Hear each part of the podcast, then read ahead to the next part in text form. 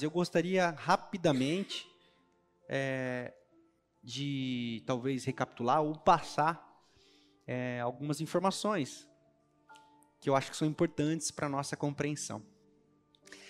É, Jonas significa pomba, né?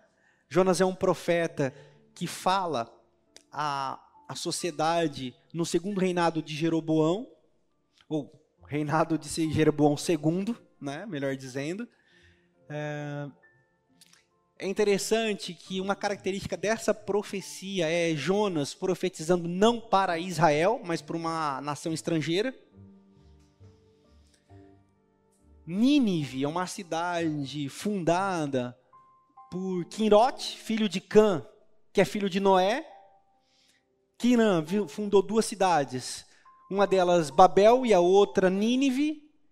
Nínive era uma cidade muito violenta, gostava de se gabar da sua violência e exaltava a sua violência.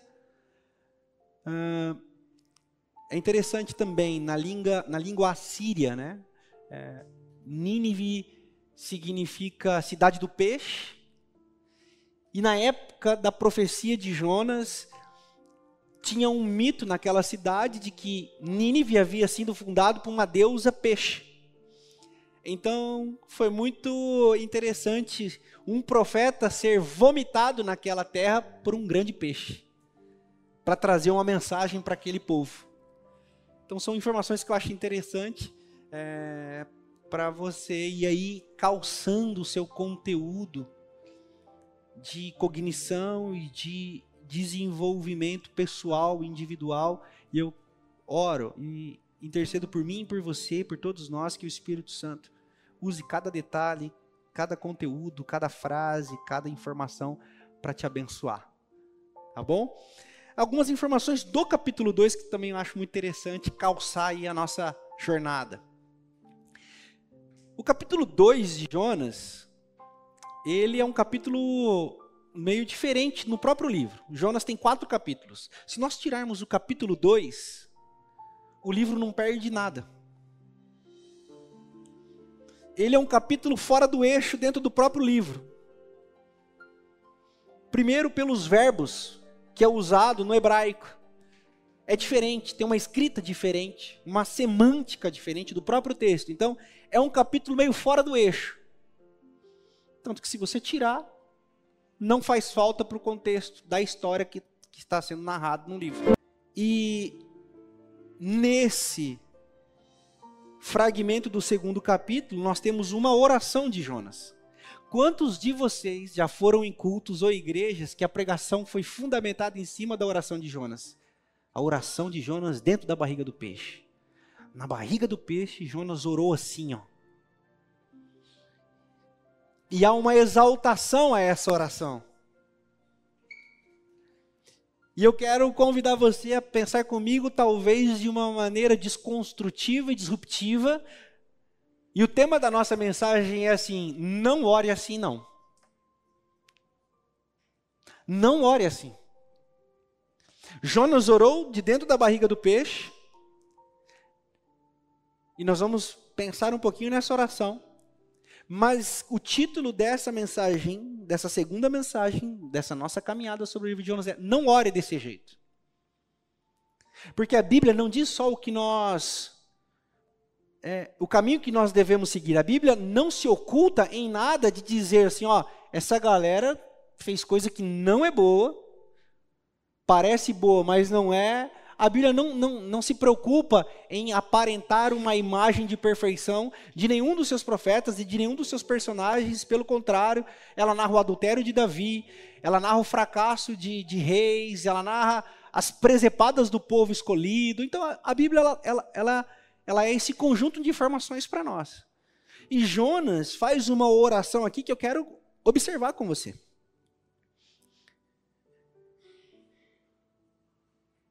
Nessa curta oração, prestem atenção nisso aqui. Jonas, ele faz a citação de 13 salmos. Nós temos aqui 10 versículos, dos quais é, sete são orações. São partes da oração, melhor dizendo. E dentro desse pequeno fragmento de oração, dentro dessa pequena palavra de oração, que está escrito em forma de poema, ele cita 13 salmos. Eu até anotei aqui. Ele cita o Salmo 22, ele cita o Salmo 30, ele cita o Salmo 31, o Salmo 40, o Salmo 69, o Salmo 77, o Salmo 88, o Salmo 107, o Salmo 106, o Salmo 118, o Salmo 130, o Salmo 142 e o Salmo 143. Aí você pode pensar assim, e eu, Kiko? Calma, cocada. Essa informação é importante para você. Segura ela aí. Não deixa ela fugir do que você tem que fazer para amanhã, não, tá bom? Segura essa informação. Então, grava aí. Cidade do Grande Peixe. Um texto que está aí jogado no meio do texto. Né? Um, um capítulo que está jogado no meio do texto. E dentro desse texto, o cara está fazendo uma oração que não é para eu repetir. E dentro dessa oração, que não é para eu repetir, tem 13 salmos que o cara cita.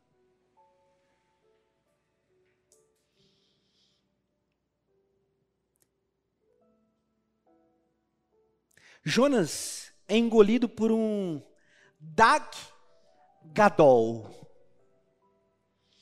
um grande peixe. Vou repetir o que eu falei semana passada, porque eu adoro falar mal de religioso. Então, assim, os crentes ficam debatendo se o peixe existiu, se o peixe não existiu, se era uma garopa, se era um megalônion, se era um tubarão gigante, se era a, a, a baleia azul. Os, os caras se perdem nos detalhes que você fala assim, vai levar para onde? Para canto nenhum. Ficam preocupados, ah, o livro de Jonas é literal, não é literal. Pessoal, nós precisamos prestar atenção e eu quero convidar você a refletir na sua vida e usar a palavra de Deus para te aproximar de Deus, para você ser alguém em imagem e semelhança de Jesus de Nazaré se peixe foi real, se o peixe não foi real, se era grande, engoliu de verdade, ficou nas tripas, ficou nas, nas não sei na onde, hum, não muda a minha fé. Eu acho interessante quando eu digo que a Bíblia é um livro mítico, uma galera fica escandalizada. Não, nossa, o pastor falou que a Bíblia é um livro mítico. A galera fica escandalizada. Aí a galera no outro dia tá lá lendo sobre signo no, no Google. Na onde? Do João Bidu. Tá lá. Assim, hoje eu tenho que ir de verde trabalhar. Mas o problema é o pastor que está tentando ensinar a pensar. Mas enfim, não é, não é sobre isso que eu quero falar. Então, ele foi engolido por um, um, um dag gadol, ou um grande peixe. Pastor, o que, que eu tenho a ver com isso, né? Pessoal, é muito importante você prestar atenção e é isso que eu quero calçar você de informação. Na Bíblia, os termos engolido e vomitado significam coisas muito ruins. Então, quando Jonas é narrado sendo engolido por um grande peixe, é que não é bom. E nós temos exemplos disso. Por exemplo, quando o faraó está perseguindo o povo de Deus, ele foi engolido pelas águas. Quando, quando o pessoal é, trai, trai, trai Moisés, é, Coré, Datã e Abirão, traem Moisés na travessia do deserto, eles foram engolidos pela terra. E o termo hebraico desse texto diz assim: que Jonas foi engolido pelo grande peixe. Então, tipo assim, hum, não é legal. Pastor, o que, que eu tenho a ver com isso? Calma, cocada, vai juntando as informações e vai calçando o teu conhecimento. É informação para você, é informação bíblica, é informação sobre a sua fé, sobre o livro que você acredita, o livro que você ouve. Então, ao ser engolido, Jonas faz uma oração. E a oração que eu e você não devemos repetir. E agora, já calçados de algumas informações textuais, e poderia ficar citando, porque esse texto é muito rico, mas não é aula de teologia. E nem sou mestre em Antigo Testamento para ficar falando um monte de coisa. Eu quero dizer sobre Jonas. Mas essas informações são importantes também. Jonas, ele, ele faz uma oração muito interessante. Preste atenção. Abra aí a sua Bíblia, no capítulo 2 de Jonas, e nós vamos ler essa oração. Ele diz assim: Em meu desespero clamei ao Senhor, e ele me respondeu. Do ventre da morte gritei por socorro e ouviste o meu clamor. Presta atenção no versículo 3. Jogaste-me nas profundezas, no coração dos mares, correntezas, formaram um turbilhão ao meu redor. Todas as tuas ondas e vagas passaram sobre mim. Eu disse: Fui expulso da tua presença, contudo olharei de novo para o teu santo templo. As águas agitadas me envolveram, o abismo me cercou, o abismo me cercou, as águas marinhas se enrolaram na minha cabeça, afundei até chegar aos fundamentos dos montes, a terra embaixo, cujas trancas me aprisionaram para sempre. Mas tu trouxeste a minha vida de volta da sepultura, ó Senhor meu Deus. Posso, eu posso ouvir um amém? Só que não. Não. Nós não. De... É, pastor, mas oração tão bonita, pastor. Que oração linda. Hum. Quando a minha vida já se apagava, eu me lembrei de ti, Senhor, em minha oração subiu até ti, o teu santo templo. Aqueles que acreditam em ídolos inúteis desprezam a misericórdia, mas eu, com um cântico de gratidão, oferecerei sacrifício a ti. O que eu prometi cumprirei totalmente, a salvação vem do Senhor.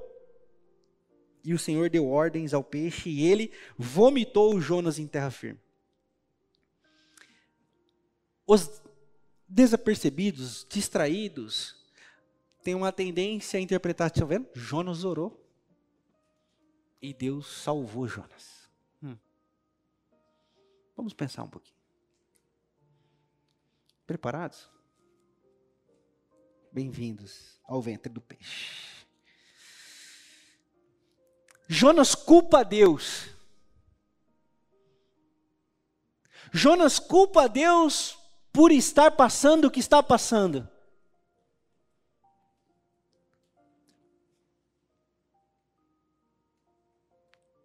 Quem fugiu de quem? Hã? Lembram-se da primeira mensagem?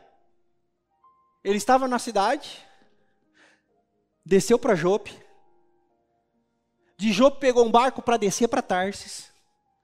No barco desceu para o porão. O que significa descer na Bíblia? Se esconder. Jonas fugiu do Senhor, mas na oração dele ele diz assim: olha o versículo 3: Jogaste-me nas profundezas Quantas vezes nas nossas orações nós vamos até Deus perguntando assim: por que o Senhor está fazendo isso comigo, Deus? Como se Deus gostasse de brincar com a nossa vida. Como se Deus fosse o culpado das coisas não serem como a gente gostaria que fossem. Quantas vezes nós oramos diante de Deus perguntando por quê? E é por isso que a religião é um perigo. Porque a religião oferece respostas. O Evangelho oferece caminhos.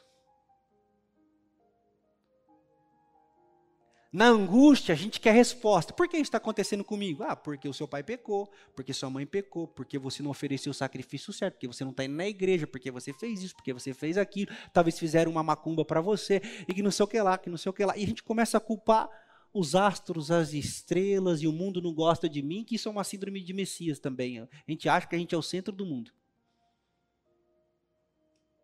Jonas ora a Deus dizendo assim: por que o Senhor está fazendo isso comigo, brother? Olha eu aqui. Eu sou um profeta, cara. Você viu tanto de salmo que eu sei, mano?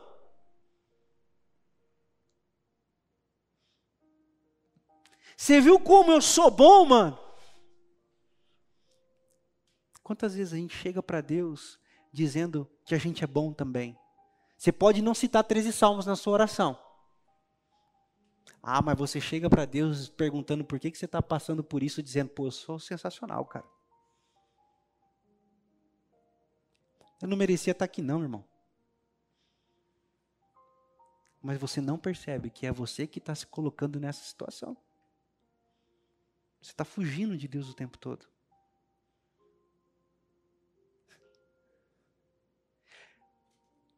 Aqui na nossa experiência comunitária,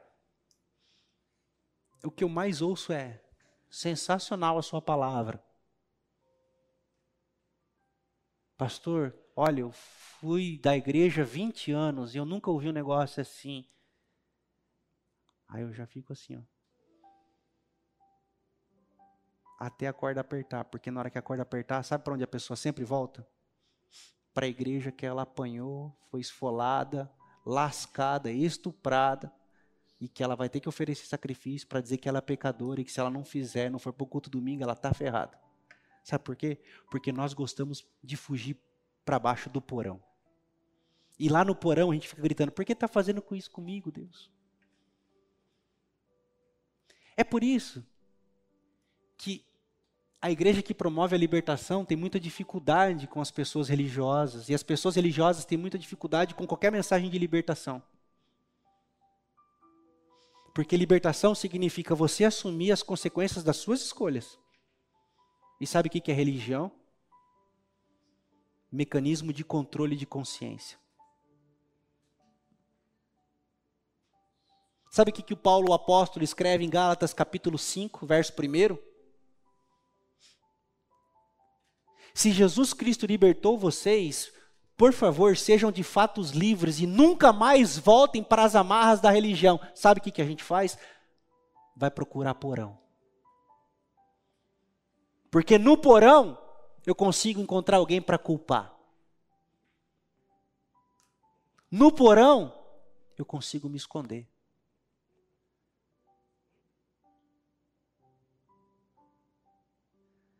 Não ore como Jonas. Não ore assim. E não adianta você chegar para Deus dizendo que você sabe 13 salmos, hein? E não fui eu que escolhi o número 13 para os salmos, ok? Não vem, não vem me encher o saco falando, ah, ó, 13, ela tá vendo, esse comunista. Tem nada a ver. É teologia. Tem nada a ver. Capaz dos caras falar isso para mim. Eu já passei por cada uma nessa vida em matéria de guarida, espera aí da minha vez. Hum, cada uma. Galera é criativa, brother. Para coisa ruim, então. Não ore como Jonas. A hipocrisia de Jonas é a minha e a sua hipocrisia. Nós prometemos coisas para Deus, achando que Deus está esperando a gente prometer alguma coisa para Ele. Olha o que ele diz. Quando a minha vida já se apagava, eu me lembrei do Senhor e em minha oração, não é que não, é,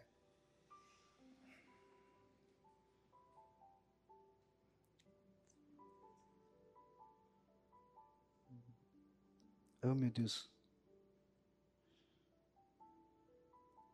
Quando a minha vida já se apagava, eu me lembrei de ti, Senhor, e minha oração subiu ao teu santo templo. Aqueles que acreditam em mas eu ofereci. É o 9, é isso mesmo, tá certo, eu estava certo. Eu que... Mas o versículo 9. Mas eu, com um cântico de gratidão, oferecerei sacrifício a ti. Eu fujo, eu me escondo, eu chego para Deus me apresentando, como se nada tivesse acontecido, então, mano, estamos aí, né?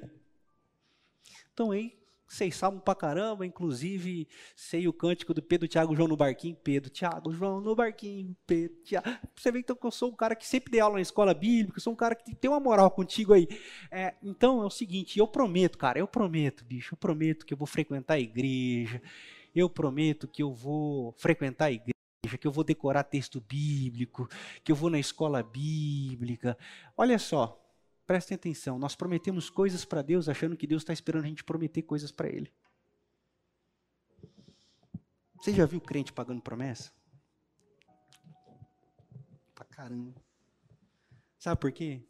Porque crente gosta de fazer Deus um ídolo. E interessante, nós estamos tão ligados a sofrimento. Nós achamos que a gente tem que sofrer porque a gente se acha Jesus Cristo, né? Você já viu alguém dizendo assim, ó, eu vou pagar uma promessa, eu vou lá na base da nuvem ler Fernando Pessoa para Deus na hora do pôr do sol. Não, nós achamos que Deus é um sádico. Nós achamos que Deus é um maluco que quer ver, tipo assim, ó, eu quero ver sangue, eu quero ver sangue, sofre aí, eu quero ver você de joelho atravessando amando. Desce amando de joelho.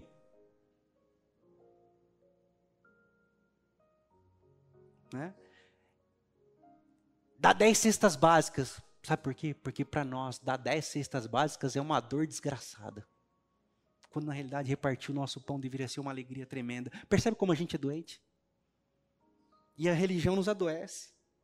Por isso que eu estou dizendo para vocês: a oração de Jonas não é tão bonita quanto nos parece. E muitas vezes nós vamos em lugares que citam palavras muito bonitas, orações lindas, canções maravilhosas, mas bicho, como diriam os paulistanos, pô meu, o bagulho é louco. Deus me livre. E ó, na moral, tem lugar que eu recomendo você não ir mesmo. Esse negócio de toda igreja é boa, mentira. Religião não vai ensinar nada de ruim. Mentira. Cara, o importante é ter uma religião. Mentira. O importante é estar frequentando em algum lugar. Mentira, viu? Já diria o Ricardo Oliveira. Ninguém vai saber. É um videozinho do meio do futebol. Mentiram, viu? E a oração de Jonas vem para nos dizer isso. Ó que frase bonita, ó que texto lindo. Que oração é essa, papai? Hum, Vamos. Você está na barriga do peixe? Está passando por dificuldade? Faça como Jonas, ore. E eu estou dizendo para você, não faça. Porque esse não é o caminho de Jesus de Nazaré.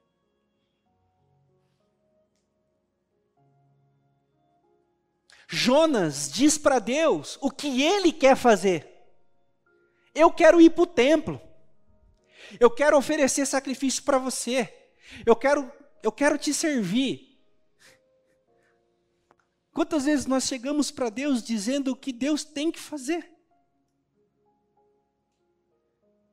E o apóstolo Paulo compreendeu bem isso quando ele escreve a sua epístola aos Romanos, no capítulo 11, ele diz assim, ó: Quem sondou a mente do Senhor? Quem aqui aconselhou o Senhor alguma coisa? Ou quem deu alguma coisa a Deus para dizer assim, agora tu me deve uma? Se eu fosse traduzir, eu traduziria assim. O apóstolo Paulo estava falando mais ou menos isso. Romanos, capítulo 11, do versículo 33 ao 36, depois você lê lá na sua casa. Ninguém fez nada pelo Senhor. Ninguém pode aconselhar o Senhor. Ninguém sondou a, sondou a mente do Senhor para dizer assim: faça isso. Mas Jonas, na sua oração, chega para ele dizendo assim: então, mano, faz o seguinte. Quantas vezes eu e você quer orar para Deus para dizer o que ele tem que fazer? É verdade? É verdade. Nós somos prepotentes a esse ponto. Você viu aquela, aquele memezinho, Oi Deus, sou eu de novo? Eu faço isso dia de jogo do Corinthians.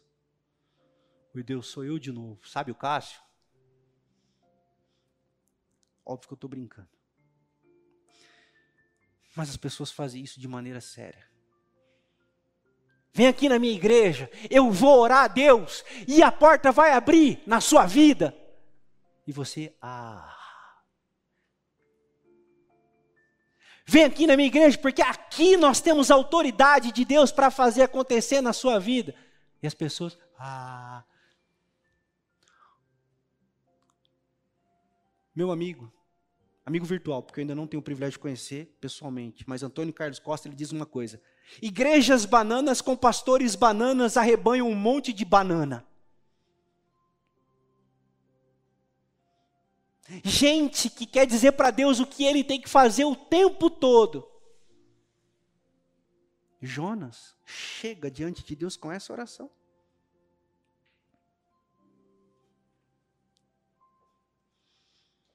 Nossa, pastor. E eu quero dizer uma coisa, hein? Esse sou eu. Eu não sei se você vai gostar de uma notícia que eu tenho lá, mas essa é você também. Não oremos assim. Jonas quer dizer para Deus o que ele tem que fazer. E agora eu tenho algumas perguntas para já caminhar para o final. É dolorido, mas é rápido.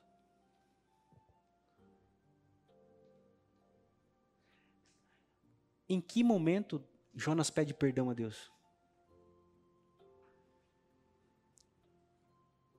Você achou algum texto aí? Alguém achou? Eu não achei. Algum momento Jonas disse assim: Eu vou lá fazer a sua vontade, Senhor. Ele diz? Algum? Porque Jonas está com uma missão nas costas, ou não? Eu estou equivocado? Jonas, vá para Nínive, anuncie perdão e misericórdia. Jonas fala o seguinte: vou nada, aqueles desgraçados tudo morra, aquele bando de. E ele foge para Tarsis. E no porão, e no, no, vai para o porão, do porão para o fundo do mar, na barriga do peixe, Jonas tem a capacidade de não pedir perdão, de não reconhecer, de dizer assim, cara, me leva de volta para lá, eu, eu vou fazer sua vontade, eu já entendi. Não, ele diz assim: eu sei o que você tem que fazer, eu sei o que eu tenho que fazer, e eu vou fazer, eu vou oferecer sacrifício. E Deus diz assim: eu não te quero no templo. Eu vou todo dia no templo, e Deus diz assim: eu não quero você no templo, Jonas. Eu vou oferecer sacrifício, Jonas, eu não estou te pedindo sacrifício, Jonas. Ó oh, Deus, como eu sei salmo? Eu não perguntei se você sabe salmo, Jonas. O que, que Jonas fez? Jonas ora de uma maneira que eu e você jamais devemos orar. Mas o texto não termina na oração de Jonas. Você reparou isso? Como é que termina o texto? Versículo 10. E o Senhor deu ordens ao peixe, e ele vomitou Jonas em terra firme. Onde? Em Nínive.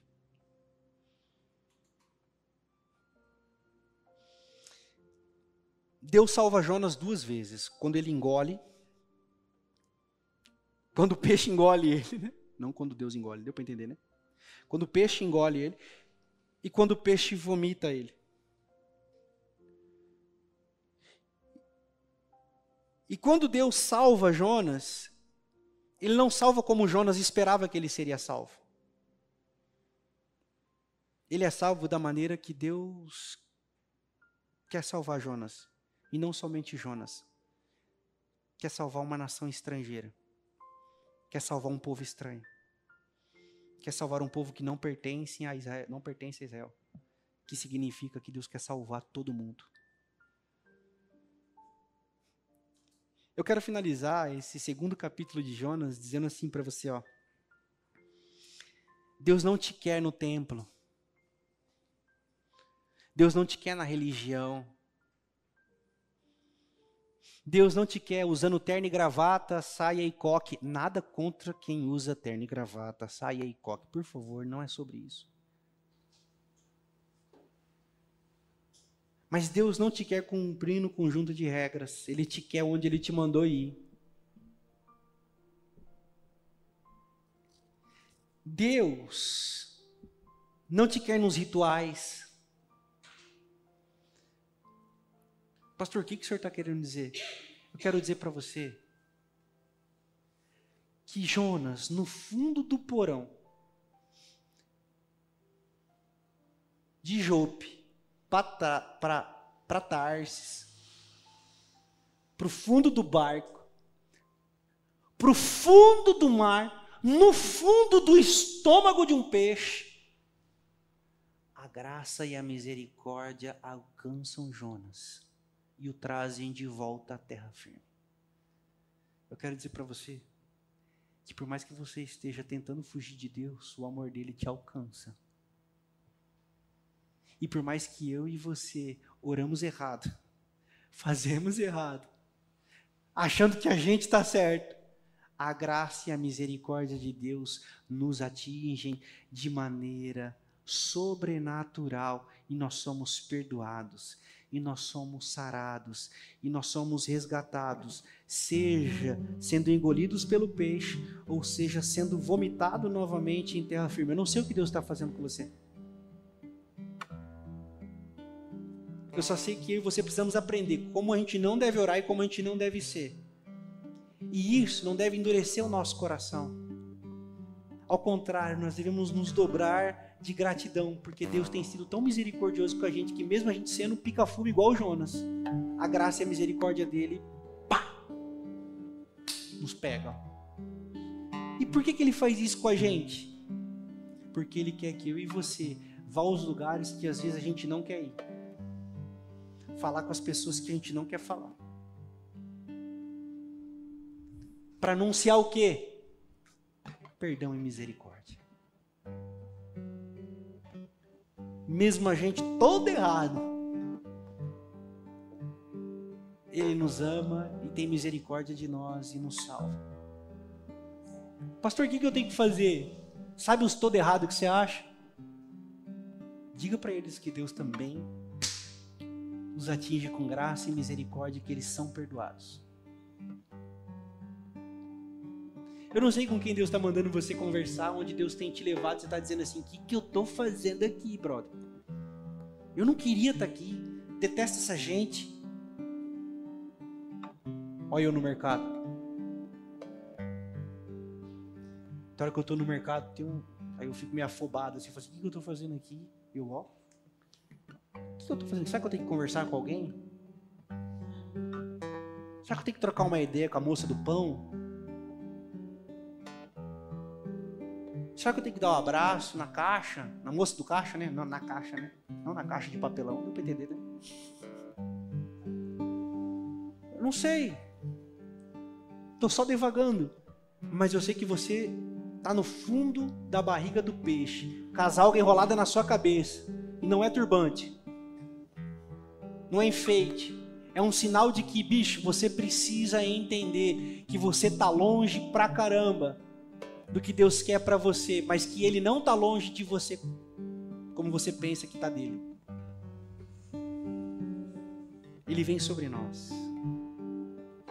E sabe o que Deus espera de nós? Que a gente anuncie a paz. Que através da igreja os lugares sejam pacificados relações sejam pacificadas, famílias sejam curadas, famílias sejam curadas, irmãos sejam abraçados. Eu quero muito que na nossa comunidade, aqueles que se sentem excluídos, aqueles que se sentem sem lugar para frequentar, aqueles que já não cabem mais em lugar nenhum, encontrem acolhimento e abraço eu sempre digo que a PIB é um lugar para quem não gosta de lugar nenhum. E é um lugar para as pessoas que nenhum lugar gosta. Bem-vindos. Bem-vindas. Tem um monte de Jonas aqui. Eu sou um deles. Eu não quero mais orar dizendo para Deus o que Ele tem que fazer na minha vida.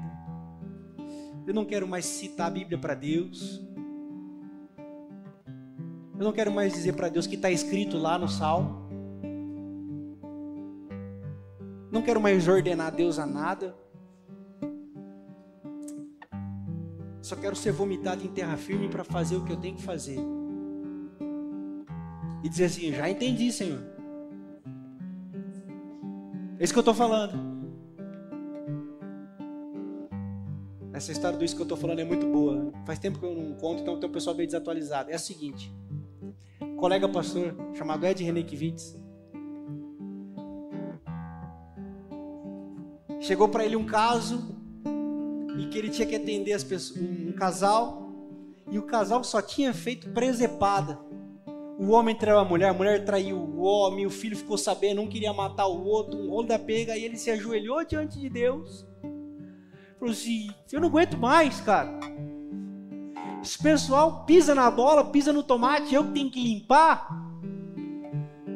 E aí ele ouviu a voz do Espírito que dizia assim: Você me ama, Ed? Claro que eu amo, então apacenta as minhas ovelhas. Aí ele disse: É disso que eu estava falando, eu estou indo lá agora. Então é mais ou menos isso, é disso que eu estou falando, deu para entender? Então, essa noite que você sai dizendo assim: Não, senhor, é disso que eu estava falando. Você entendeu? Ou você não entendeu? Eu preciso explicar de novo. Eu não vou explicar. Você entra e amanhã assiste novamente. Deixe ruminar essa mensagem dentro de você. E eu torço muito para que você tenha ficado incomodado. Eu torço muito para que você tenha se ajeitado na cadeira algumas vezes, mexendo as suas polpas aí. Tipo, hum. E não é dor na coluna, é inquietação. Pegou? Pegou. Então, você está no porão. Ouça Deus. Vamos nos colocar de pé, vamos cantar essa canção. Deixa o amor de Deus, a graça de Deus alcançar você. E quando o amor de Deus, a graça de Deus alcançar você, não olhe para o outro com raiva, não, porque Deus não te olhou com raiva. Aquele que poderia te matar não te matou. Aquele que poderia te julgar não te julgou. Aquele que poderia te condenar não te condenou, então não cabe a nenhum de nós condenar, julgar ou apontar a ninguém, mas ao contrário, anunciar a graça e a misericórdia de Deus sobre tudo, sobre todas e sobre todas, ó.